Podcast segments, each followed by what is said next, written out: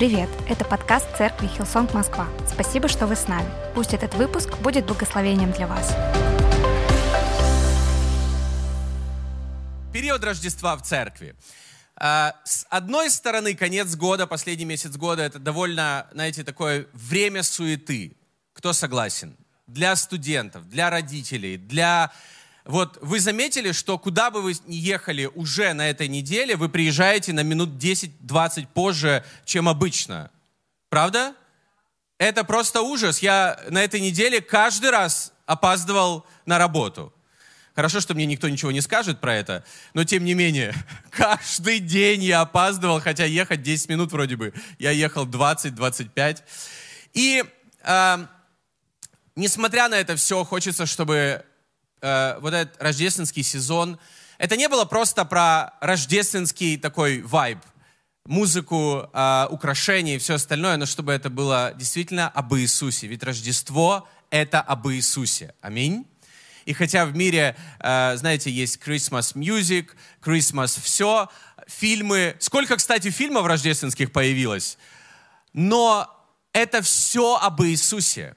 И проблема в том, что мы можем делать и праздновать Рождество, и делать все рождественским, но если Иисуса нет в центре, то тогда это не про Рождество, а просто про какие-то атрибуты Рождества. И хочется, чтобы э, проповедь, церковь и все, что будет на собраниях церкви, особенно в декабре, это все было про Иисуса. И, в общем, мы будем читать сегодня кусочек истории Рождества, когда родился Иисус и когда ангелы э, встретили пастухов, ну как встретили, вернее, пастухи, наверное, встретили ангелов.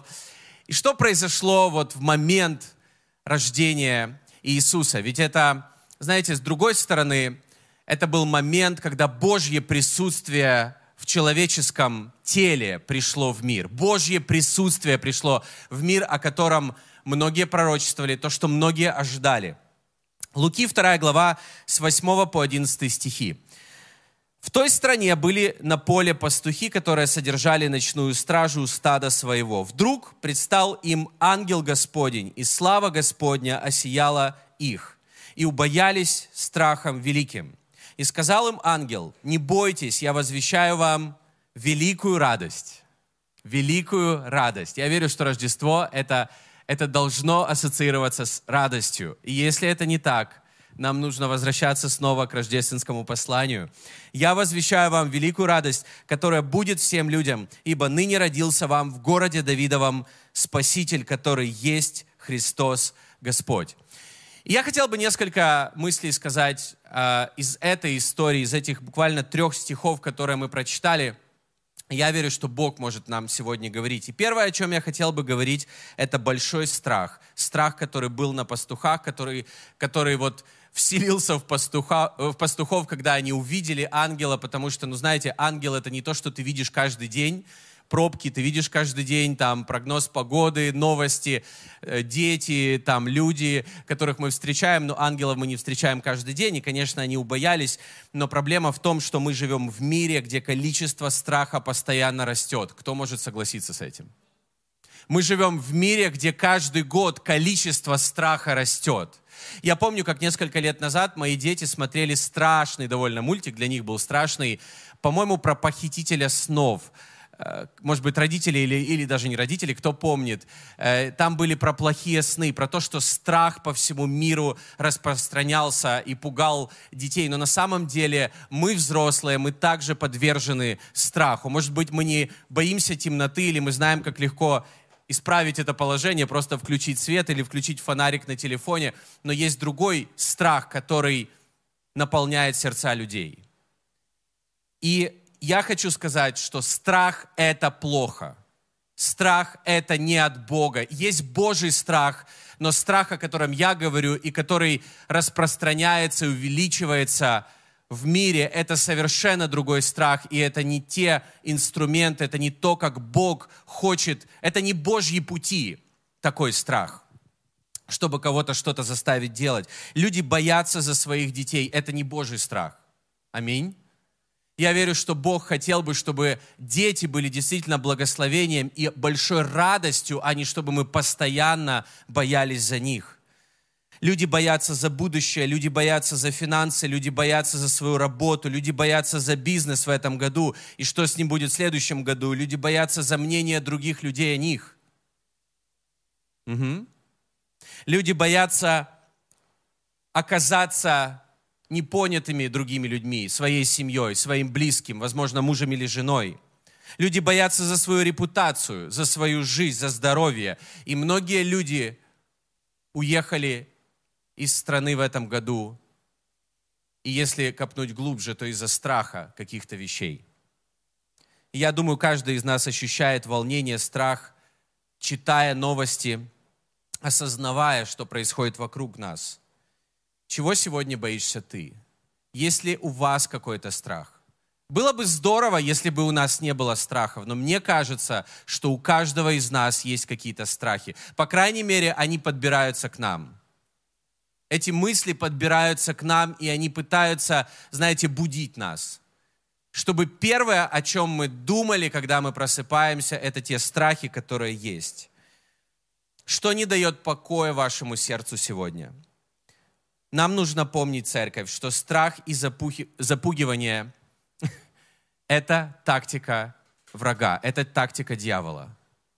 Это не Божьи пути. Страх и запугивание. И 1 Петра 5, 5 глава, 8-9 стихи, апостол Петр, он пишет об этом. Он как бы, знаете, раскрывает тактику дьявола. «Трезвитесь и бодрствуйте, потому что противник ваш, дьявол, ходит, как рыкающий лев, ища кого поглотить. Противостойте ему твердую верою, зная, что такие же страдания случаются и с братьями вашими в мире». Послушайте, все, что мы ощущаем и проходим как церковь, это же проходят другие церкви в нашей стране, практически те же вещи. Потому что, общаясь с пасторами, а, я понимаю это, я осознаю это. И общаясь с пасторами церкви Хилсон, я даже понимаю, что то, что мы ощущаем как церковь в этом году, многие церкви ощущают по всему миру. Это то, что он здесь э, говорит. Но есть что-то, что общее объединяет всех. Это страх, который есть у людей по всему миру. И Луки, 2 глава, 10 стих, это то, что мы прочитали, написано, «И сказал им ангел, не бойтесь». Подумайте о следующем, что рождественское послание, если можно так выразиться, да, послание, история, начинается со слов ангела. Начинается со слов ангела «не бойтесь». Прежде, когда этот же ангел, он пришел к Марии, он сказал ей тоже посла... те же слова в самом начале. Не бойся. Не бойся. И вы можете мне помочь прочитать несколько стихов? Я хотел бы, чтобы мы это сделали вместе. Потому что по всей Библии, от самой первой до последней книги, почти в каждом послании библейской книге мы находим слова Бога к людям, к церкви, не бойтесь, не бойтесь, не бойтесь. И я хотел бы, чтобы мы сейчас прочитали несколько стихов, и просто чтобы мы увидели, что это послание проходит через всю Библию, это Божье послание, это Божья весть для людей, не бойтесь, для Его людей, не бойтесь. Потому что люди в мире боятся, но церковь это та, кто должна первая встать и сказать, мы не боимся. Церковь это должна быть не знаю, это должен быть рупор, который говорит миру, во-первых, не бойтесь. Не бойтесь, если вы во Христе, не бойтесь, если вы с Богом. И поэтому, церковь, мне нужна сегодня ваша помощь, чтобы слова, мы, мы, в каждом стихе будут слова «не бойтесь». Давайте это скажем вместе. Бытие 50, 50 глава 19 стихи сказал Иосиф, не бойтесь. Молодцы, но можно лучше. Тот же Иосиф через несколько стихов в 21 стихе. Итак, а, очень, э, очень рассинхронно. Итак, хорош. Я буду питать вас и детей ваших. Исход 14 глава 13 стих. А теперь так, чтобы в онлайн э, версии все услышали. Но Моисей сказал народу, стойте и увидите спасение Господне. Второзаконие 3.22. Их, ибо Господь ваш Бог сам сражается за вас. Э, далее, в следующих посланиях Неемия, 4 глава, 14 стих, он говорит, их, помните Господа великого и страшного, для них, не для нас. Сражайтесь за братьев своих, за сыновей своих, за дочерей своих, за жен своих и за домы свои. Исайя 35 глава 4 стих. Пророк Исаия, скажите робким душою, будьте тверды. Аминь. Иеремия 10.5. Не бойтесь их, ибо они не могут причинить зла, но и добра делать не в силах. Аминь. Так, где мы тут были? Я уже немножко потерялся. Иеремия 42, 11. Царя Вавилонского, которого вы боитесь. Молодцы, тут два раза. Говорит Господь, ибо я с вами, чтобы спасать вас, избавлять вас от руки его. Иеремия 51, 46. Да не ослабевает сердце ваше и слуха, который будет слышен на земле, слух придет в один год, а потом в другой год, и на земле будет насилие, властелин восстанет на властелина. Ииля 2.22. Агея 2.5. Дух мой пребывает среди вас. Не-не-не-не-не. Там знак восклицания. Еще раз. Дух мой пребывает на вас. А, среди вас. Еще раз. Дух мой пребывает среди вас. О, даже в онлайн перестали все бояться. Захария 8.13. «И будет, как вы, дом Иудин и дом Израилев, были проклятием у народов, так я спасу вас, и вы будете благословением. Да укрепятся руки ваши». И последний стих, Матфея 14.27. Иисус много раз это говорил, много раз. Это один из стихов, где Он об этом говорит также. Но Иисус тотчас заговорил с ними и сказал, ободритесь, это я Аминь. Вы молодцы. Вы такие молодцы. Можно дать друг другу аплодисменты. Красавчики. Какая у нас замечательная церковь. Мы готовы к Рождеству. Аминь. Друзья, мы можем заметить, что вся Библия, все пророческие послания, они пронизаны этой простой мыслью. Не бойтесь, если вы с Богом. Не бойтесь. Поэтому рождественское послание начинается, первые слова не бойтесь. И я замечаю в библейских историях и в жизни также, что страх приходит часто перед, прямо перед тем, как Бог делает что-то великое.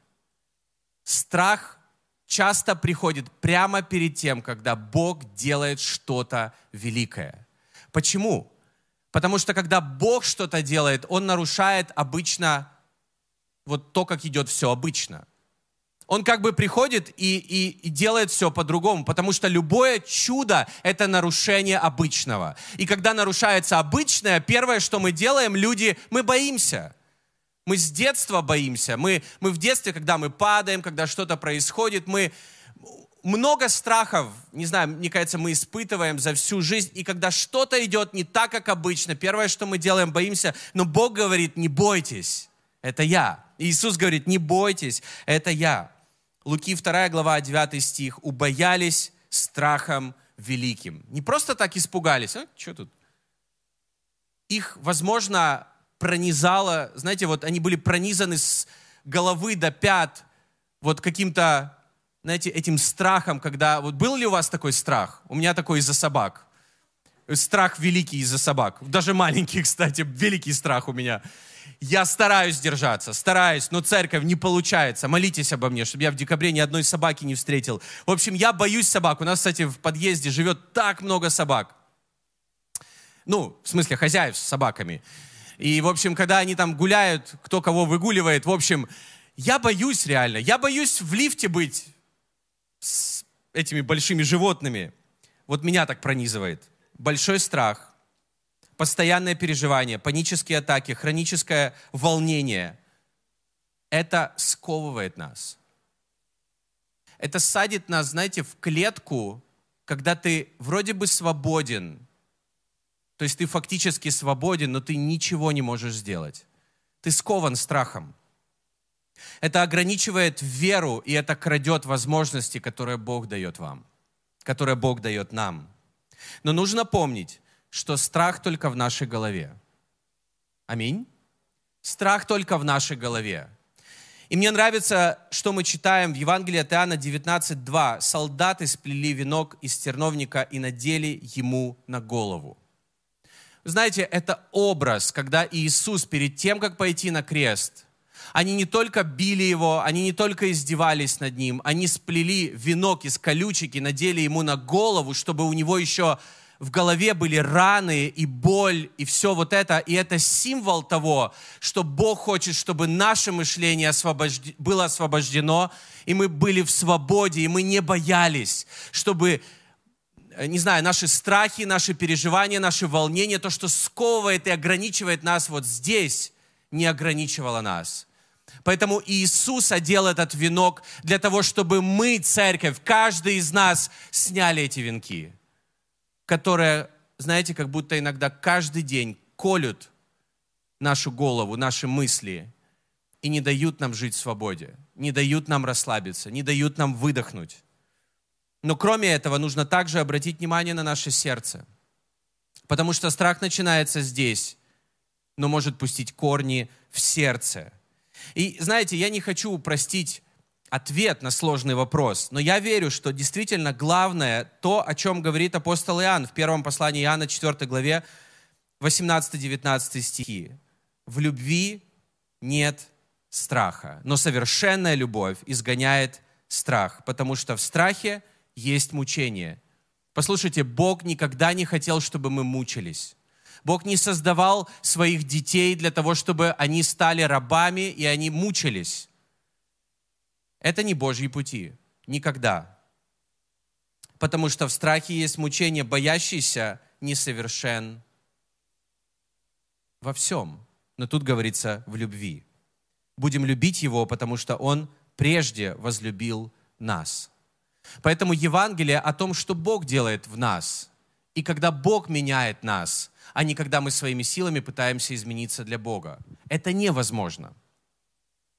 Потому что мы не можем не грешить до момента, пока мы боимся и живем в страхе. Живя в страхе, мы повторяем одни и те же ошибки. Мы, мы, мы спотыкаемся, мы падаем. Мы не можем жить по-другому, живя в страхе. Но мы не можем жить не в страхе без Христа. Совершенная любовь изгоняет любой страх. И в 19 стихе будем любить Его. Почему? Потому что Он прежде возлюбил нас. Он первый возлюбил нас.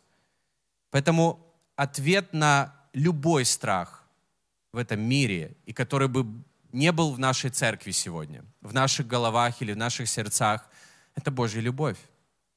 То, что Бог любит нас, мне кажется, это дает и свободу, и убирает любой страх. Но если это приносит свободу, то это и забирает страх.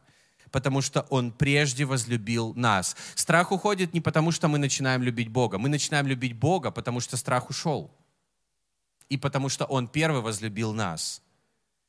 В Ефесянам 3 главе 18-20 стихи говорится, чтобы вы, укорененные и утвержденные в любви, могли постигнуть со всеми святыми, что широта и долгота, и глубина, и высота, и уразуметь превосходящее разумение любовь Христову, дабы вам исполниться всею полнотою Божию, а тому, кто действующую в нас силою может сделать несравненно больше всего, чего мы просим или о чем помышляем. Это продолжает тему любви. Это то, что делает любовь. Но здесь говорится, что мы должны быть утверждены в любви. Мы должны быть утверждены не в знании о Боге, а в любви. Не в знании о любви Божьей, но в любви Божьей. То есть нам нужно знать и не подвергать... То есть быть настолько уверенным, что Бог любит нас, что Бог любит вас. Когда мы принимаем причастие, это подтверждение того, что Бог любит вас. Каждый из нас мы берем эту чашу, чтобы напомнить самим себе, Бог любит меня, и мы должны быть в этом тверды. Если мы не можем утвердительно сказать, Бог любит меня, а мы говорим, Бог любит, а Бог любит меня. Если мы задаем Богу вопрос, Бог любит меня, это, это говорит, что мы не утверждены в любви и страх легко подберется к нашему сердцу. Также говорится укорененное в любви. Снова-таки не в информации о Боге, не укорененное в какой-то информации. Но быть укорененным в любви Бога, это, я верю, это по поводу взаимоотношений. Это когда через отношения с Богом ты уверен, ты утвержден, ты укоренен, что Он любит тебя. И если это так, если мы утверждены и укорен, укоренены в Его любви, если это так, то мне нравится, что говорится в следующем стихе, что Бог может сделать несравненно больше, о чем ты мечтаешь. Несравненно больше, о чем вы мечтаете. И если вам для этого нужно повторять каждый день, каждое утро, что Бог меня любит, повторяйте. Если вам нужно сделать какой-то э, плакат, э, нарисовать его самому или распечатать на всю стену, что Бог любит вас, сделайте это. Если вам нужно в туалете, в ванной, на, на зеркале написать, что Бог любит вас, и подтвердить это стихами из Библии, Ефесянам 3, 18, 20, сделайте это, но сделайте все для того, чтобы быть укорененными утвержденными в Божьей любви и знать, что Бог может сделать несравненно больше, чем то, о чем вы даже мечтаете, о чем вы думаете. Скажите это вместе со мной, не бойся. Скажите это кому-то рядом. Я знаю, это так делают в церквях иногда. Мы так часто не делаем. Скажите, скажите кому-то справа и слева, не бойся, ты в церкви. Не бойся того, что ожидает нас впереди. Не бойся 2023-го. Не бойся собак. Скажите мне кто-то после собрания. Спасибо, спасибо. Андрей, спасибо. Я прямо это воспрял. Не бойся своих проблем. Не бойся того, что пугает тебя сегодня. Не бойся того, что ты слышишь, того, о чем ты читаешь в новостях. И самое главное, не бойся того, кто в мире. Потому что тот, кто в тебе, больше того, кто в мире. Вторая вещь, о которой я хотел бы сказать, немножко сказать, пару мыслей сегодня, это большая радость. Мне нравится, что в этих стихах, которые мы прочитали, говорится о большом страхе, но также говорится о большой радости. Мне нравится, что не говорится о большом страхе и о маленькой радости. Мне нравится, что говорится о большом страхе, ну пусть, но также говорится о большой радости. Аминь. И я верю, что мы, как христиане, в 2022 году это большой вызов для нас продолжать радоваться в Боге, продолжать радоваться в Боге. Это не просто, поверьте. Я знаю, это не просто. И бывают дни скорби, бывают дни печали, и бывают дни, когда нам нужно плакать с теми, кто плачет, но нам нужно не терять радость в Боге. Аминь. Особенно в Рождество. Десятый стих, который мы читали, Луки 2 главы. «Я возвещаю вам великую радость, которая будет всем людям». Поэтому рождественское послание первое, с чего оно начинается, не бойтесь того, что будет дальше, того, что Бог будет делать, потому что это ради вас, и это из-за Его любви к вам. Не бойся, даже если ты всего не понимаешь, и даже если все идет не по тому плану, который вы себе нарисовали. Не бойся. Доверяй Богу. Но также это о том, чтобы принести большую радость для всех людей. И это довольно большое видение. Принести большую радость для всех людей в мире – когда Иисус начинал свое служение, Он открыл свиток послания э, от пророка Исаии, 61 главу. Ну, у нас это 61 глава. И в третьем стихе, Иисус прочитал два стиха, но дальше в третьем стихе написано, «Дать им венок красоты вместо пепла и масло радости вместо скорби». Я уже читал эти стихи в этом году, но мне кажется, это что-то важное помазание радости вместо скорби. Я верю, что Бог будет давать церквям в России помазание радости вместо скорби, которая так нужна людям в мире. Потому что это также является частью Его послания людям. И если у Бога есть план принести радость, большую радость для всех людей – то эта радость не, не от того, что ты услышал шутку, похихикал и все.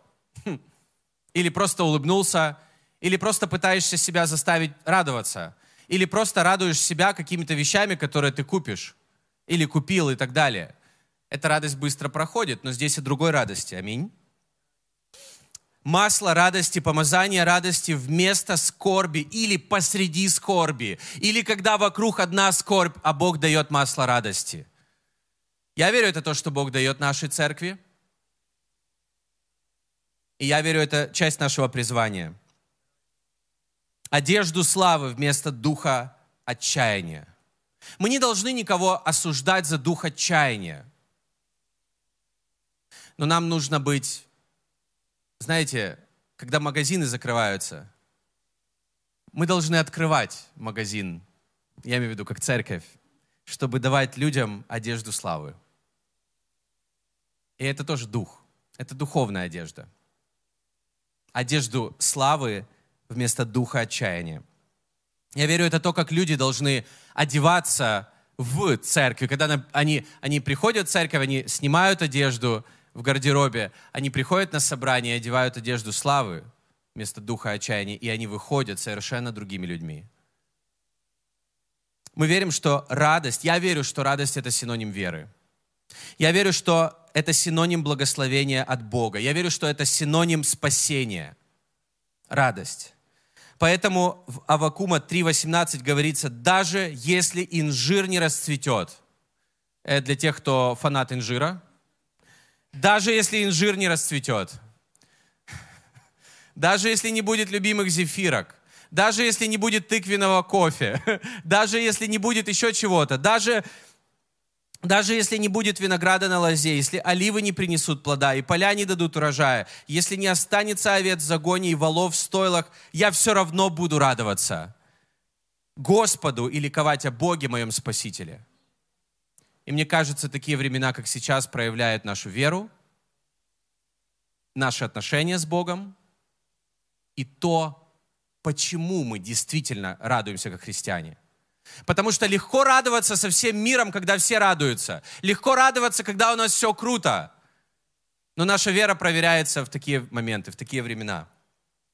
Можем ли мы продолжать радоваться? Служите Господу с радостью, с песнопением приходите к Нему. Служение – это жертва. Это когда мы идем на определенную жертву, то есть мы отдаем, мы служение в нашей церкви это всегда стоит. У нас нет легких служений. Мы приглашаем людей в команды волонтеров, но я хочу сразу сказать, у нас нет легких служений. Это всегда стоит. Кто может сказать аминь? Давайте будем честными, это всегда стоит. Но мы это делаем почти всегда с радостью. Кто сегодня пришел служить с радостью? Надеюсь, вы также уйдете с радостью. Знаете почему? Неемия 8.10, потому что радость ваша сила. Господня радость ваша сила. Побеждать скорбь и дух отчаяния. Притчи 17.22 говорится, веселое сердце благотворно, как врачество, а унылый дух сушит кости. Унылый дух сушит церковь. Унылый дух, у, знаете, унылый дух создает все для того, чтобы сомневаться. Унылый дух готовит атмосферу для сомнений, для страха, для переживаний, для волнения, для уныния, для отсутствия желания. Но веселое сердце, оно как врачество. Веселое. Я хочу прописать сегодня кому-то как врач. Веселое сердце, запишите. Э, утром и вечером. По три раза. По три капельки. И каждое воскресенье также. Вообще целый день. Радуйтесь всегда в Господе. Еще говорю, радуйтесь. Филиппийцам 4 глава, 4 стих. Потому что, почему апостол Павел так настойчиво об этом говорит? Я верю, что радость, которая в сердце, которая от Бога, радость в Боге, она охраняет наши сердца в действительности. Она охраняет наши сердца. Как, знаете, витамин С помогает нашему иммунитету быть сильнее, так радость помогает а, нашей вере в сердце никуда не исчезнуть и не испариться. Это создает атмосферу в душе для роста христианской веры. Радость. И поэтому очень сложно расти в вере и не радоваться. И это изменяет сто процентов наш внутренний мир и, и все, за что мы берет, беремся, это изменяет результат всего, за что мы беремся. Работа, свидание – Пойдите на свидание, на первое свидание с унылым духом. Я вам скажу, какой будет результат, скорее всего. Но почему мы думаем, что на второе свидание, на пятое, десятое, или когда мы прожили 10 лет в браке, нам позволительно просыпаться и быть с унылым духом?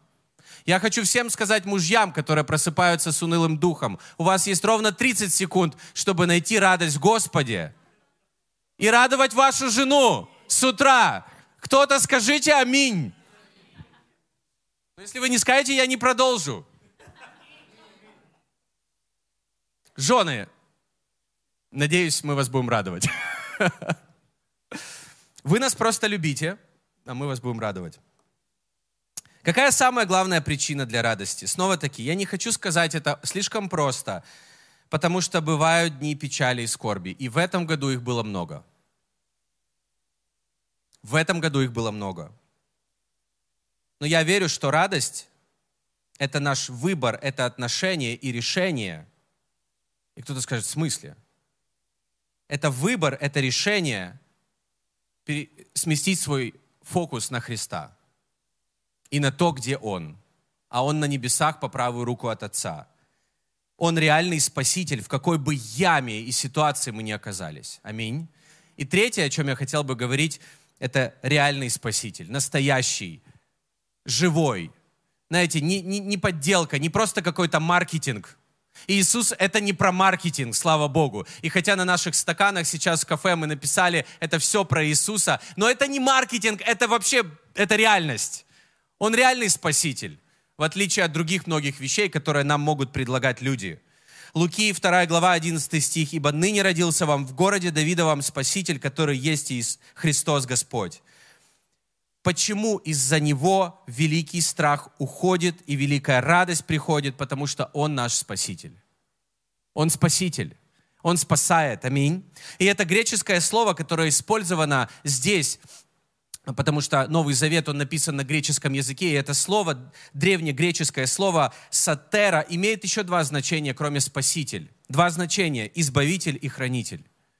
И мне нравится это избавитель и хранитель. Например, я не хотел бы, чтобы Бог хранил меня в таком состоянии, в котором я есть сейчас, со всеми моими проблемами, страхами, нуждами, переживаниями, иногда неуверенностью, иногда какими-то комплексами и так далее. Я рад, что Бог нас не просто хранит в таком состоянии, консервирует нас, но Он преображает нас, и это Его цель, это Его план здесь на земле, преображать нас от славы к славе, от силы к силе. Аминь. Он не хранит просто нас в таком состоянии, в котором мы есть. Первое, что Он делает, Он избавляет нас от каких-то неправильных вещей. Он избавляет нас от каких-то неправильных людей даже, от неправильных ситуаций, в которые мы попали. И иногда нам нужно доверять Богу, когда нас трясет и когда все идет не по плану, потому что, возможно, это начался процесс избавления. У вас было такое, когда вы молитесь Богу и вы говорите, Боже, спаси меня наконец из этой ситуации, и все потом идет просто непонятно как. Бог начал этот процесс. Бог начал этот процесс. Он избавляет от того, что враг приготовил для вас. А то, что враг приготовил для вас, часто выглядит м- привлекательным, но по сути разрушительное. И также Он хранитель, Он охраняет, Он спасает нас, Он избавляет нас от чего-то, и Он хранит нас от многого зла, которое вокруг, для того, чтобы мы могли радоваться для того, чтобы мы могли нести дух радости туда, где нет радости. Иначе что мы будем нести? Это притча про 10 дев, 5 глупых, 5 мудрых. Это не я, это Библия называет этих дев, девушек глупыми. Но я бы хотел обратить внимание на церковь. И просто чтобы мы в этих десяти девах увидели 10 церквей. Я не хочу быть среди тех церквей, которые потеряют масло радости, но которые сохранят его. Которые сохранят его. Для других людей, для мира, для того, чтобы давать его. Потому что мы что-то несем, мы что-то охраняем, мы что-то храним в себе. Потому что если мы это потеряем, если мы упустим, если мы да, дадим этому, знаете, куда-то испариться, тогда все, что мы будем делать, это будет внешняя форма, которая не будет иметь силы. А в Библии говорится, что радость Господня, наша сила. И я верю, что мы должны быть церковью, которая имеет силу. И проблема в том, что некоторые люди думают, что радость, например, возвращаясь к радости, это про внешние вещи. Нет, это не про внешние, это про внутренние. Это сила, которая внутри, а не просто внешняя форма снаружи. Ангелы говорят пастухам, ибо ныне родился вам в городе Давидовом тот, о котором вы слышали пророчество. Тот, о котором все говорили, теперь здесь, с вами, среди вас, Он живой, Он здесь. Я однажды был в Иерусалиме, и возле Иерусалима есть парк, в котором есть гробница в скале. Там есть много гробниц, поэтому про, про многие из них говорят, что именно там был похоронен Иисус. Но, но неважно. Это была гробница в скале, и там есть дверь. Кто там был? И на этой двери написано «Его здесь нет». Сразу же, знаете, входишь и ну, как бы сразу понимаешь, его здесь нет. Он воскрес, но его здесь нет. А где он? Он в наших сердцах. Он здесь в церкви. Где его присутствие? Не там. Поэтому, когда ты заходишь в эту гробницу, нет даже ощущения смерти, нет ощущения вообще ничего. Ты просто зашел в пустое пространство. А когда ты приходишь в церковь, ты чувствуешь его. Аминь. И я верю, что послание Рождества — это о Божьем присутствии. Бог среди нас. Бог уже родился. И, и это, этот ангел говорит пастухам, послушайте, Божье присутствие уже среди вас. И это то, что помогает нам убрать страх и вернуть радость, Божье присутствие. Ничего кроме этого. Это осознание Его присутствия. И я хочу нам пожелать, всем нам, как церкви, в начале этого сезона Рождества, знаете, пусть, пусть Его присутствие будет больше в вашей жизни – если для этого нужно что-то сделать, размышлять о Рождестве вместе с церковью, сделайте это. Если об этом нужно, для этого нужно читать рождественскую историю каждое утро или каждую неделю по понедельникам утром и так далее, сделайте это. Но, но пусть Божьего присутствия будет больше в вашей жизни. И то, что помогает нам сфокусироваться на Его присутствии и ощутить Его, это благодарность. В реальности это благодарность. Когда мы говорим, Спасибо, Бог, за Твое присутствие здесь. Начни благодарить за Его присутствие прямо сейчас. Я реально. Скажи внутри. Можешь сказать прям так. Неважно, кто сидит рядом. Бог, спасибо за то, что Ты здесь. Спасибо за Твое присутствие здесь. И ты увидишь, как страх уходит и как радость возвращается. И я хотел бы нас ободрить, и я хотел бы... Нет, не ободрить. Я хотел бы бросить вызов нам. Можем ли мы быть церковью в Москве чемпионами в чем-то? В чем-то одном в декабре. Как вам такая идея? Давайте? Давайте мы будем самой благодарной церковью в Москве в декабре. Как вам такая идея? Я не то чтобы про соревнования, но я, конечно, у пастора Мацолы спрошу в следующее воскресенье, кто более благодарен, как ему кажется. Но я хотел бы, чтобы мы были самой благодарной церковью в Москве. Пусть это выражается на, в карточках благодарности, которые мы пишем каждое воскресенье. Но если мы будем самыми благодарными, мы будем теми, кто ощущает больше всего Божье присутствие. И нам нужно благодарить Его. Благодари Иисуса за за спасение, за друзей, за семью. Благодари Его за обеспечение и за благословение. Благодари Иисуса за то, что Он делает и то, чего у тебя пока нет. Благодари Его за это. И в самом начале этого рождественского периода я хочу призвать нас еще раз. Мы не будем бояться. Бог забирает наш страх. Аминь. Мы будем радоваться, и Бог хочет вернуть кому-то радость. И, может быть, этот год был ознаменован для вас, знаете, самой большой скорбью за, за много лет. Может быть, не только из-за военных действий, которые вокруг, которые, из-за новостей, которые мы читаем, из-за ваших личных обстоятельств. Из-за ваших личных обстоятельств. Может быть. Но я верю также, что Бог хочет вам вернуть радость большую радость, которая во Христе и в Боге по поводу того, что Он держит все в своих руках – и ваше будущее в Его руках также. И давайте будем самыми благодарными, самыми благодарными, потому что Он наш Спаситель, и Он здесь. И я верю, что Он достоин самой большой благодарности. И у вас есть возможность это проявить. Давайте все вместе встанем. И если вы благодарны Ему за, присутств... за Его присутствие здесь, давайте, давайте прославим Его аплодисментами. Давайте, давайте скажем спасибо, Иисус, за Твое присутствие здесь. Аминь.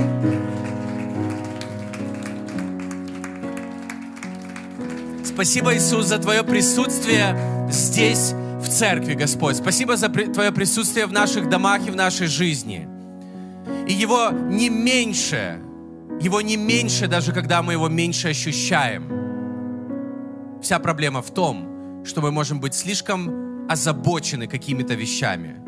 И Бог, мы хотим сегодня сместить свой взор на Тебя, на того, кто среди нас, здесь, сейчас, потому что Ты сказал, что там, где двое или трое, там я посреди них. Ты сказал, Бог, что когда мы собираемся во имя Твое, Ты посреди нас. Ты сказал, что там, где Тебя славят и поклоняются, там Ты посреди нас, Иисус. Поэтому мы не будем задавать вопрос, Бог, Ты здесь? Мы будем благодарны Тебе, Бог, спасибо, что Ты здесь уже. Бог, спасибо за то, что Ты в нашем сердце. Спасибо за то, что Ты в нашей жизни. Спасибо, что Ты на наших работах вместе с нами. Спасибо, что ты с нашими детьми, возможно, которые сейчас болеют, или с нашими семьями. Спасибо, что ты с нами. И мы верим, что твое исцеление также здесь. Твое оправдание также здесь. Твоя милость также здесь. Спасибо тебе за это, Господь.